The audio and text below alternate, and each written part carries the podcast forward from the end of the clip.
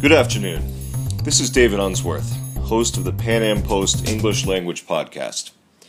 This week, major Democratic Party donor Tom Steyer upped the stakes for congressional Democrats, calling on them to make impeachment proceedings against Donald Trump a cornerstone of their messaging and policy in the run up to the 2018 midterm elections, now just a bit over a year away. Tom Steyer is a California hedge fund manager based in San Francisco. He's the founder of Farallon Capital, which has over $20 billion under management and has an estimated personal net worth of 1.6 billion. Uh, the media has often played him up to be something of the Democratic counterpart to the billionaire Koch brothers, who uh, have major investments in uh, petroleum products, uh, paper products, minerals, even cattle ranching. Uh, in fact, Tom Steyer is now the single largest donor in American politics. He spent uh, an estimated 74 million on the 2014 election cycle, and uh, 2016 cycle he spent 91 million dollars. That that's even for someone with a net worth of 1.6 billion. That is hardly chump change. He he spent 10% of his net worth uh, over the last two election cycles. What is really setting uh, seems to be uh, transpiring here is a battle between the uh, mainstream Democrats and the liberal activist base of the Democratic Party uh, the mainstream Democrats have said, could this strategy really backfire? I mean, is this what we want to be making a top priority? The impeachment of Donald Trump. Uh, thus far, uh, two congressional Democrats, uh, Brad Sherman from California and Al Green from Texas, have uh, introduced articles of impeachment uh, into the House. Uh, Al Green, who represents a Houston based district in Texas, uh, has included among his reasons for impeaching Trump the response to the uh, Unite the Right rally in Charlottesville, uh, Trump's attacks on the NFL and its players, and the accusations uh, by Donald Trump that President Obama was involved in wiretapping Trump Tower. Uh, with all due respect to Al Green, these would appear to fall short of the high crimes and misdemeanors that the Constitution specifies. Uh, Maxine Waters, a California Democrat, said uh, a few weeks ago that it is up to the uh, Congress to determine what constitutes high crimes and misdemeanors. And uh, yeah, in a sense, she's right. It, it is a vague term, uh, and uh, the the Constitution sets out a, a few uh, few items, such as, for example, treason as impeachable offenses, but high crimes and misdemeanors uh, does not have a ironclad definition, a clear-cut definition. And in fact, uh, as many uh, political and legal commentators have suggested, you could conceivably have a case where something is an impe- impeachable offense that is not a crime. Uh, now, of course, with the Republicans controlling uh, both chambers of Congress, eh, impeachment is not going anywhere. If they were to win back the Senate and the House in 2018, which seems very unlikely, well, then, you know, the ball might get rolling on this. The, the issue of impeachment could be back on the table. But, as I've pointed out repeatedly, the Senate map is most unfavorable to Democrats. There are something along the lines of eight or nine senators, who, Democratic senators, who are up for re-election in red states won by Donald Trump, and the Republican Party has actually fielded uh, pretty strong candidates in some of these races. So yes, there's an incredible amount of outrage. Uh, the, the the activist base of the Democratic Party. Will that mean that they have a good shot at taking back the Senate or the House? Well, that remains to be seen. So back to Tom Steyer. This is a uh, a lot of different uh, publications have been writing about this. This is a big story. Uh, Steyer is upping the stakes here, and Steyer addresses uh, three main components of his argument for impeaching Trump. Uh, number one will come as no surprise to anyone: the Trump's alleged relationship with Vladimir Putin and Russia, uh, allegations of Trump collusion. Now, on this front, there is still no smoking gun, as I've been pointing out for for months now. Uh, if if we were to find a smoking gun, a document, a text message, an email, uh, a, a, a recorded conversation, something to suggest that Donald Trump was personally involved, or or even some of his campaign associates were involved in working together with the Russian government to hack the DNC's emails or to change vote tallies, that is an impeachable offense. I don't think anyone disputes that. As I've said before, Trump, with all his faults and foibles, I do not think that even if Trump was devious enough to collude with the Russian government, I don't think he's stupid enough to allow such a document or such a conversation or email or what, what whatever it may be to come into existence. Uh, the, the the most serious uh, uh, charge that that Trump's opponents who are discussing impeachment have leveled against him is this charge of obstruction of justice. But a lot of this involves uh, Comey's testimony before Congress. It's Trump's word against Comey's word. Uh, uh, and on a on a hilarious late night talk related side note, we were treated to an Orwellian moment where Stephen Colbert informed his live TV audience that Comey had been fired, and they started to cheer, and Comey, uh, they started to cheer Comey's firing, and Colbert had to admonish them and tell them that uh, no, it was actually a very bad thing, and they were they were Trump fans, and then they changed their tune. I mean, it was kind of a Orwellian moment. Um, regarding a, an obstruction of justice charge, uh, the first thing that Republicans and Trump defenders and supporters are going to say is, well, there's a weak case for obstruction of justice, and even so, it, it's obstruction of justice into an inquiry that uh, has constitutes baseless allegations. There is no smoking gun. There is no proof. There is no evidence. As Dianne Feinstein said a few months ago, we have not found anything yet. Uh, what, what is what is happening now is that they're investigating Paul Manafort for uh, illicit enrichment because of his ties with the Ukrainian government. But uh, John and Tony Podesta, big wigs in the Democratic Party, were also in, involved in, in numerous lobbying efforts uh, for monetary gain involving the Ukrainian government. Uh, Tom Steyer's uh, second reason involves promoting his own business interests during his tenure as president. There's something called the Foreign Emoluments Clause in the Constitution. And this charge to me is rather preposterous. Um, Article 1 of the Constitution prohibits, quote, a person holding any office of profit or trust under them from accepting, quote, any present, emolument, office, or title of any kind whatever from any king, prince, or foreign state. Now, this. Trump is a real estate and tourism guy. He has uh, hotels all over the world and so forth. Now, the notion that foreign dignitaries staying in Trump hotels would constitute uh, violating this foreign emoluments clause of the Constitution. Uh, it just seems preposterous to me. Uh, people working for foreign governments have the freedom to stay in any hotels they want. Uh,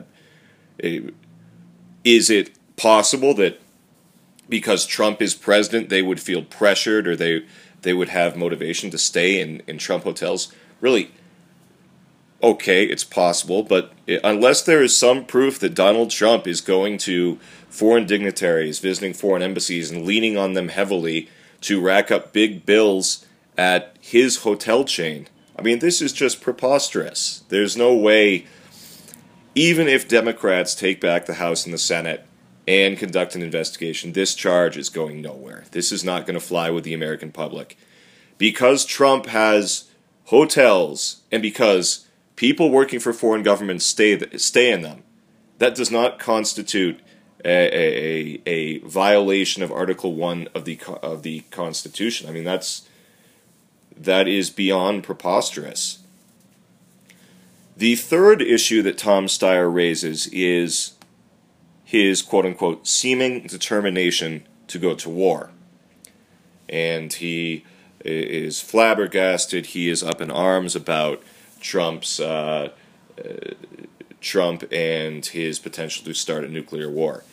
Uh, a nuclear war with North Korea does not actually appear likely. What has appeared likely, what would be the most serious military engagement, would be some kind of counterproductive and disastrous military buildup or even engagement with Russia between the West and the East, the EU and the US on one side, and Russia and its uh, ragtag hodgepodge of, of satellite states throughout the world on the other.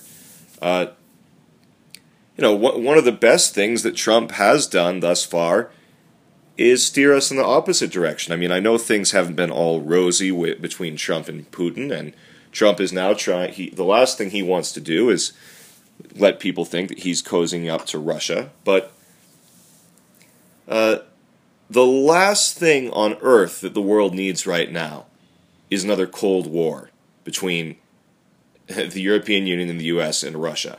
I mean, it's funny to me that Tom Steyer is so concerned about Donald Trump's tweets regarding North Korea, but he's not concerned about Cold War, World War III between the two traditional superpowers in the world. Obviously, we are we now have China to deal with. Many would argue they are now the third superpower. But uh, Trump is not in the wrong here on North Korea. Kim Jong Un and Donald Trump are not moral equivalents. Uh, Donald Trump has every right to lay out to the North Korean government that any attack on us is going to be met with massive retaliation of a nuclear nature. I have no problem with that. I mean, I'm a hardcore libertarian. I do not want foreign military adventurism around the world, but when it comes to a regime that is as barbaric and brutal and dictatorial as Kim Jong un, I mean, the, the only two leaders that come to mind in, in recent times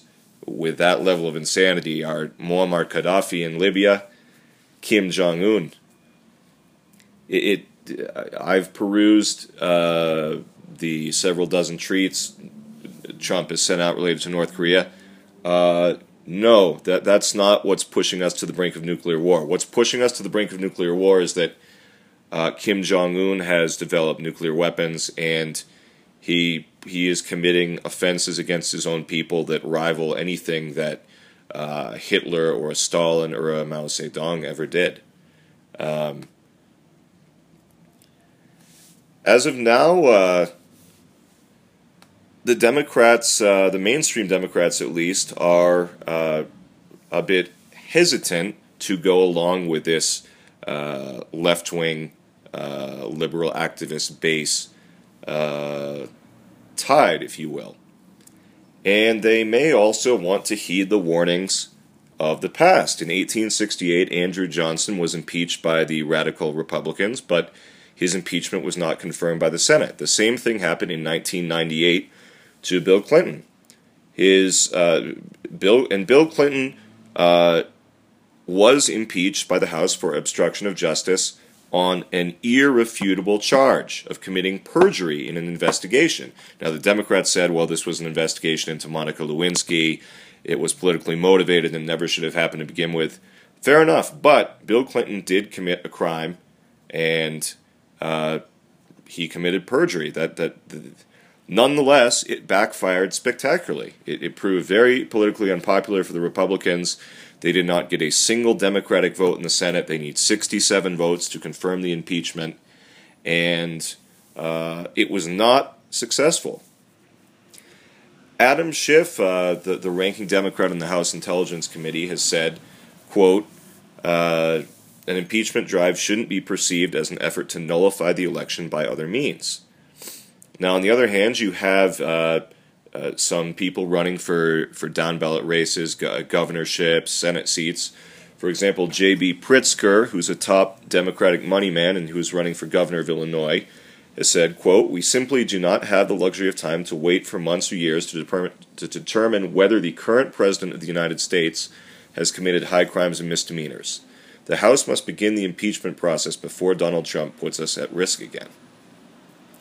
Well, puts us at risk again of what? I mean, of, of not doing enough on climate change, of starting a nuclear war with, with North Korea, of overturning uh, Obama's government takeover of healthcare. Uh, what what is the risk here? Donald Trump is opposing the Democrats' agenda. I mean that that appears to be the real risk here. Uh, Dick Durbin, who is uh, one of the most high-ranking Democrats in the Senate, one of the leaders of the party, was uh, is taking on a much more moderate position. He said, "quote They they wanted they being liberal activists in the party." They wanted the president gone on November the 10th of last year. I want to make certain that we follow the law, follow the Constitution, do it in an orderly way, and not to get into a crazed political crusade at this point.